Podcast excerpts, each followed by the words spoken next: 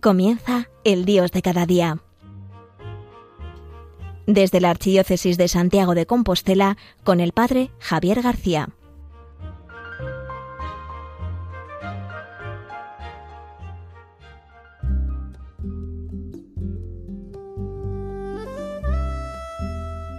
Muy buenos días a todos en este martes del mes de noviembre, día 9. Arrancamos con nuestro Dios de cada día y hoy me gustaría comentar y tratar un tema que está en el candelero y que lleva pues unas semanas, yo creo que es más, unos meses, en los cuales se está eh, hablando, tratando, discutiendo acerca de este tema. Como la mayoría de los oyentes sabéis, el Papa Francisco ha convocado un sínodo de los obispos para tratar un tema muy concreto, que es el tema de la sinodalidad. Mm, llama mucho la atención, hasta puede caer en la redundancia, un sínodo hablando sobre sinodalidad. Y esta redundancia es lo que ha generado que muchos creyentes, muchos católicos sientan cierto desafecto a esta propuesta del Papa Francisco. Es más, el, mismo proceso que el Papa ha iniciado de consulta a la Iglesia Universal para oír la voz de, todos los creyentes, también ha generado como cierto desafecto en las personas, porque piensan que esto o sus conclusiones van a nacer de un consenso y no de la acción del Espíritu Santo, que es el que, el que guía a la Iglesia. Por ello, en el programa de hoy, en el de esta mañana, voy a intentar romper una lanza a favor del sínodo de los obispos. Y me quiero explicar en unos cuantos puntos, en ocho puntos. Quiero detenerme en los motivos por los cuales creo que es importante apreciar esta propuesta del Papa y participar todos los católicos en la medida en que podamos. Vale, arrancamos en esta mañana. Lo primero que he de decir es que el sínodo de los obispos, que desde los orígenes de la Iglesia se lleva realizando y convocando, algunas veces a nivel local, a nivel provincial y otras a nivel mucho más amplio, eh, había caído en los últimos años o en el último siglo en desuso, ya no se convocaba.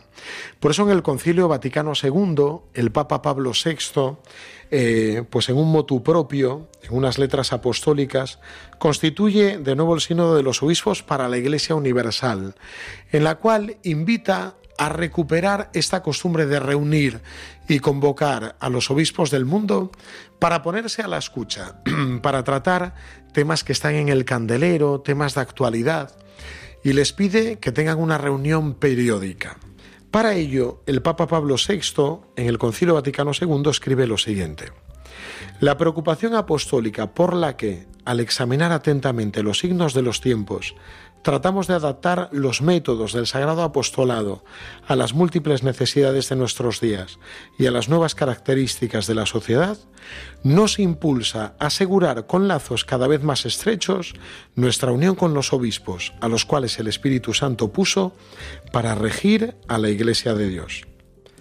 A ello nos mueve no solo la reverencia, la estima y el agradecimiento que con razón profesamos a todos nuestros hermanos venerables en el episcopado, sino también la pesada carga de pastor universal que se nos ha impuesto de ver que nos obliga a guiar al pueblo de Dios a los eternos pastos.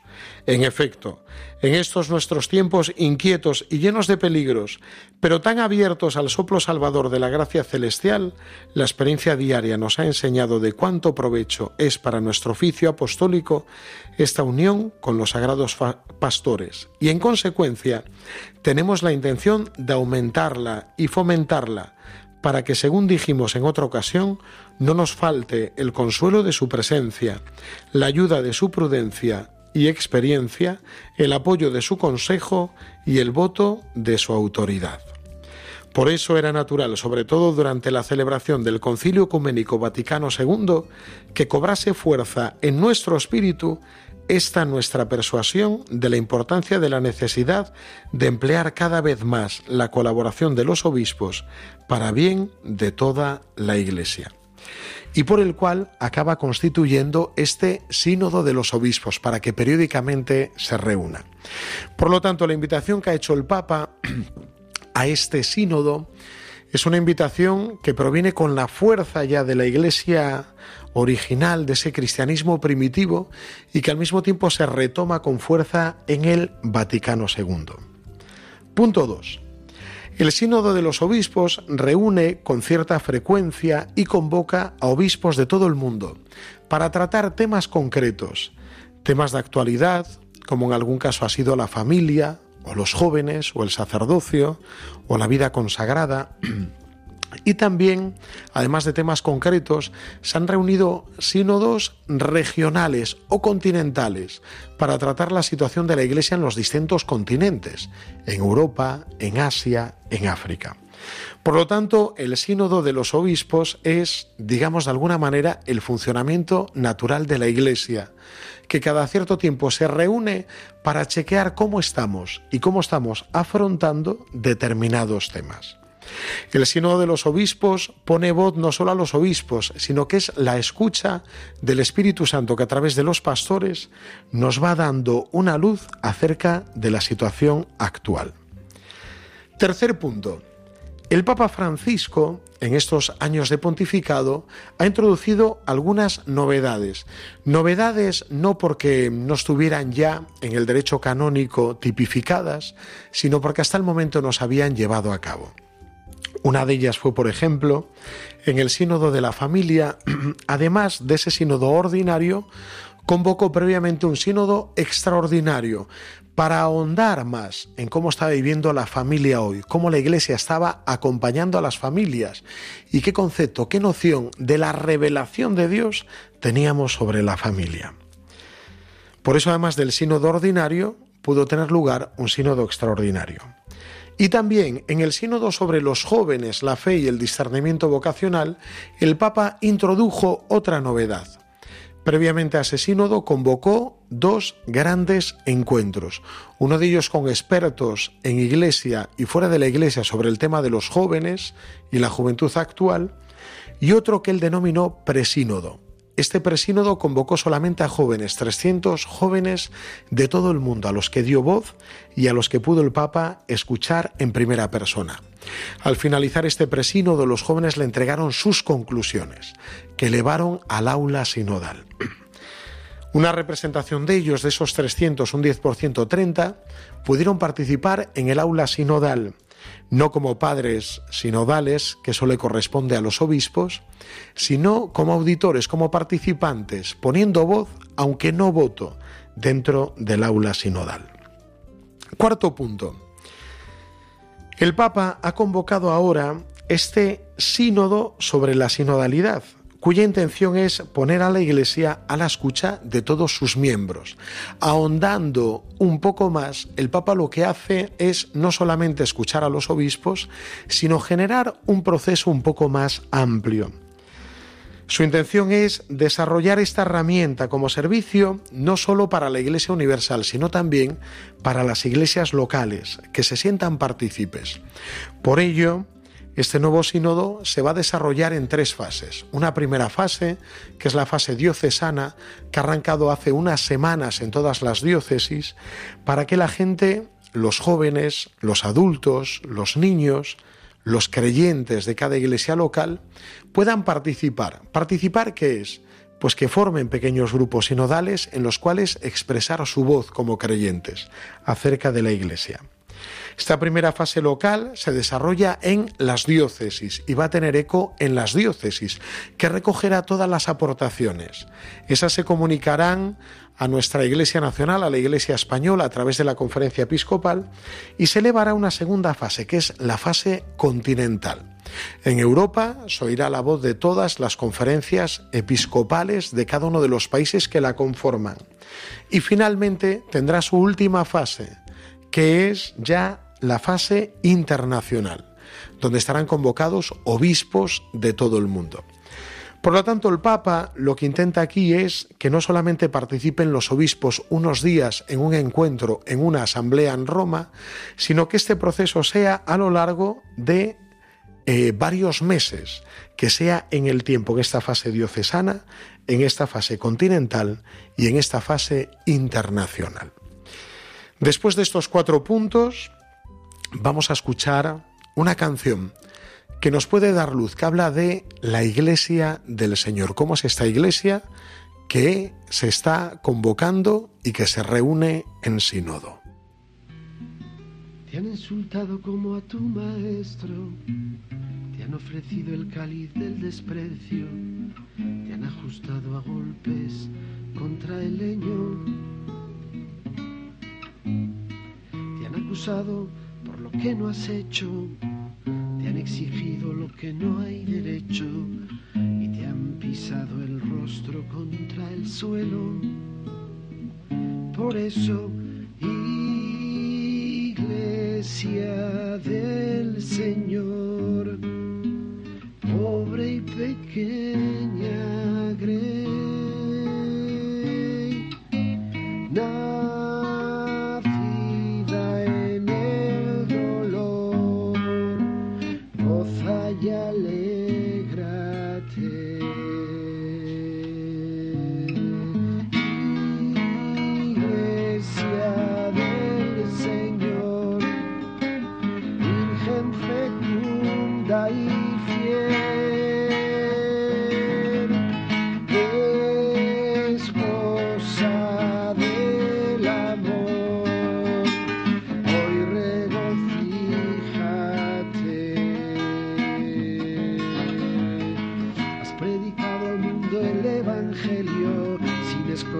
tierra ese talento que se ha multiplicado en uno a ciento. Has perdonado el odio y en silencio te has sacudido el polvo del desierto, convirtiendo en amor el sufrimiento. Por eso,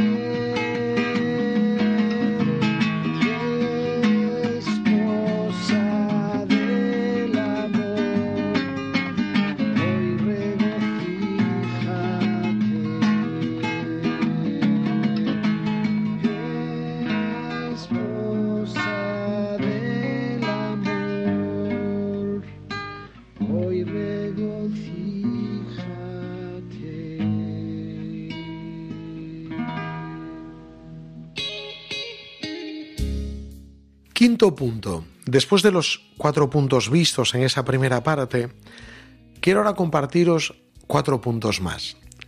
El quinto sería la primacía del Espíritu Santo. Escuchar a la gente es importante, el sínodo lo va a realizar, pero el Papa ha insistido mucho que se trata sobre todo de ponerse a la escucha del Espíritu Santo. Este día de octubre en que tuvo lugar la apertura en Roma del Sínodo de los Obispos, el Papa insistió en su alocución que a quien teníamos que escuchar era al Espíritu Santo que hablaba a través de la Iglesia. Somos conscientes de esta realidad y de que la primacía la tiene el Espíritu Santo. Por lo tanto, no se va a tratar simplemente de algo democrático, asambleario, donde la gente exponga sus ideas, las discuta, las vote y se aprueben aquellas que reciban el mayor número de votos. No se trata tampoco eh, de una guerra entre facciones o distintos poderes o a ver quién tiene más poder para imponer alguna de sus ideas o ocurrencias, sino que en este caso la primacía la tendrá en todo momento el Espíritu Santo. Es el que nos va a guiar en este proceso sinodal y el Papa ha pedido que nos pongamos a la escucha del Espíritu Santo. Hay un texto precioso en la regla de San Benito en la cual él invita a la comunidad de monjes a que escuchen y a que pidan consejo especialmente a los jóvenes. Porque dice él, muchas veces el Espíritu Santo habla a través de ellos. Somos conscientes que también el Espíritu Santo habla a través de sus miembros en la Iglesia. Por eso lo que necesitamos es ponernos a la escucha del Espíritu Santo y no tanto a la escucha de la última ocurrencia o a la escucha de la última novedad o de aquello que nos llame más la atención, sino de lo que el Espíritu Santo nos quiera decir. Y este es el objetivo y también es la finalidad de nuestro sínodo, ponerse a la escucha del Espíritu Santo. Sexto punto. Jesús en el centro. No se entiende la sinodalidad sin Jesús. La palabra sinodalidad se refiere y quiere decir caminar juntos. Desde los inicios de la Iglesia los apóstoles caminaban juntos, pero siempre detrás de Jesús. Este caminar juntos es siempre pegados a Jesús. El buen pastor va adelante y nosotros vamos detrás. Él es la cabeza de este cuerpo que es la Iglesia. Por eso la sinodalidad no se entiende sin Jesús. La sinodalidad no se comprende si no situamos a Jesús en el centro. Esta es la invitación que hemos recibido. Por ello, si de verdad queremos vivir una sinodalidad certera, tenemos que poner en la cabeza a Jesús, al buen pastor, y nosotros conducirnos detrás de Jesús. Para poner a Jesús en el centro es importante que no sea solamente eh, un proceso burocrático, un proceso consultivo, sino ante todo un verdadero proceso espiritual, el que viva cada uno de nosotros. Y esto significa también un momento fuerte de encuentro con Jesús, con aquel que conduce a su iglesia. La imagen de San Pablo, cuando nos habla del cuerpo místico que es la iglesia, cuya cabeza es Jesús y cuyos miembros somos nosotros, responde a esta realidad. Por lo tanto, para vivir una verdadera sinodalidad, Jesús ha de estar en el centro. Séptimo punto. La temática a alguna persona le resulta excesivamente redundante. ¿Por qué redundante? Hasta cierto punto puede parecer autorreferencial. Vamos a organizar un sínodo donde vamos a hablar de la sinodalidad. Y hay gente que dice, yo para eso no quiero emprender este camino, ¿no? O yo ya lo hago en mi iglesia, ya la gente se acerca y yo la escucho, como ha dicho algún obispo. Yo creo que es muy fácil entender que esto es algo que vivimos en nuestro día a día. Voy a poner unos ejemplos muy sencillos. Alguna familia se reúne muchas veces para tratar temas familiares. El problema de algún hijo, el fracaso escolar de alguno de sus miembros, eh, cuando el padre pues está poco tiempo en el hogar, algún fallecimiento de un familiar. Todo esto se suele tratar en la familia, pero hay ciertos momentos importantes en los que la familia se sienta para decir, vamos a ver cómo estamos como familia, cómo lo estamos viviendo. La familia se reúne para hablar sobre la familia. O en alguna parroquia. Normalmente las parroquias cuando comienza el curso comienzan de nuevo a hacer reuniones. Vamos a hablar sobre la catequesis, o vamos a hablar sobre la liturgia, o vamos a hablar sobre nuestro grupo de comunión o de confirmación, o vamos a hablar cómo, sobre cómo estamos dando avisos, o vamos a hablar sobre los laicos que están colaborando en la parroquia. Pero hay ciertos momentos en los que el párroco reúne a la gente para decir, vamos a chequear cómo estamos viviendo como parroquia, si verdaderamente estamos respondiendo a lo que Dios nos pide.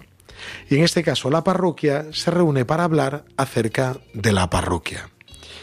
Yo creo que los ejemplos son suficientemente ilustrativos para comprender que en ciertos momentos uno debe hablar de su identidad. Por eso no está mal que el Papa proponga que el sínodo hable de la sinodalidad. Esto significa que ahonde en, en su identidad como iglesia, cómo estamos viviendo como iglesia, cómo vivimos, cómo vivimos la sinodalidad, cómo estamos caminando juntos hacia Dios, hacia la patria celestial, cómo estamos viviendo este camino. Por lo tanto, no es descabellado pensar que la sinodalidad no es algo autorreferencial, sino que es algo tremendamente profundo que ahonda en nuestra identidad. De ahí la importancia que esto sea el tema principal. Octavo y último punto. Todo esto en el fondo yo creo que es una cuestión de amor. Todos buscamos y queremos que la Iglesia sea cada vez más fiel a Jesús, que la Iglesia sea cada vez más fiel a su misión. Y para ello hay ciertos momentos en los que necesitamos pararnos y valorar cómo nos encontramos.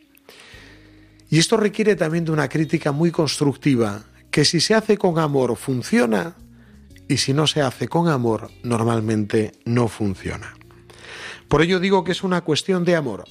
Si como iglesia queremos chequear cómo estamos, necesitamos amar a esta iglesia. Porque si no tendremos una mirada excesivamente mundana, que nos centraremos en sus éxitos, en sus fracasos, en sus dineros, en su exterior. Pero si lo hacemos desde el amor, el proceso sinodal lo que nos va a mostrar es aquello que la Iglesia está realizando que no es fiel al mandato de Jesús. Y esto nos dará un motivo para emprender un nuevo camino. En el fondo la sinodalidad nos aportará algo nuevo, algo por donde empezar. Pues como os digo, esto es una cuestión de amor. Y es lo que le vamos a pedir al Señor y al Espíritu Santo, que nos ayuden a vivir todo esto con amor.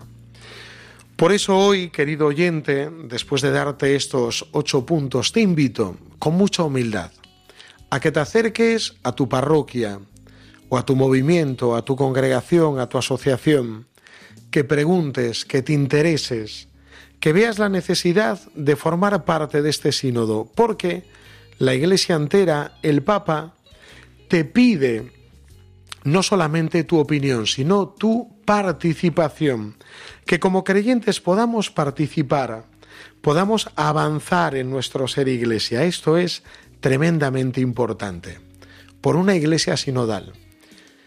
Por eso te invito a participar o bien formando parte de algún grupo de reflexión sinodal y si no, te invito a participar orando. Que la oración te pueda conducir a un mayor amor a su iglesia y a este proceso sinodal.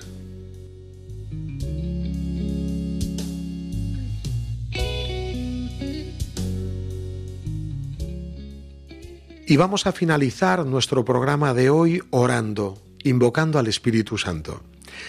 Cada sesión del Concilio Vaticano II comenzó con la oración Ad sumus ante Spiritus, las primeras palabras del original latino que significan estamos ante ti, Espíritu Santo, que se ha utilizado históricamente en concilios, sínodos y otras reuniones de la Iglesia durante cientos de años, siendo atribuida a San Isidoro de Sevilla. Hoy esta oración se nos invita a rezarla a todos los creyentes para pedir por los frutos de este sínodo. Te invito a entrar en oración ponerte en presencia de Dios y orar conmigo. Estamos ante ti, Espíritu Santo, reunidos en tu nombre. Tú que eres nuestro verdadero consejero, ven a nosotros, apóyanos, entra en nuestros corazones. Enséñanos el camino, muéstranos cómo alcanzar la meta. Impide que perdamos el rumbo como personas débiles y pecadoras no permitas que la ignorancia nos lleve por falsos caminos. Concédenos el don del discernimiento, para que no dejemos que nuestras acciones se guíen por prejuicios y falsas consideraciones. Condúcenos a la unidad en ti, para que no nos desviemos del camino de la verdad y la justicia, sino que en nuestra peregrinación terrenal nos esforcemos por alcanzar la vida eterna. Esto te lo pedimos a ti, que obras en todo tiempo y lugar, en comunión con el Padre y el Hijo, por los siglos de los siglos. Amén.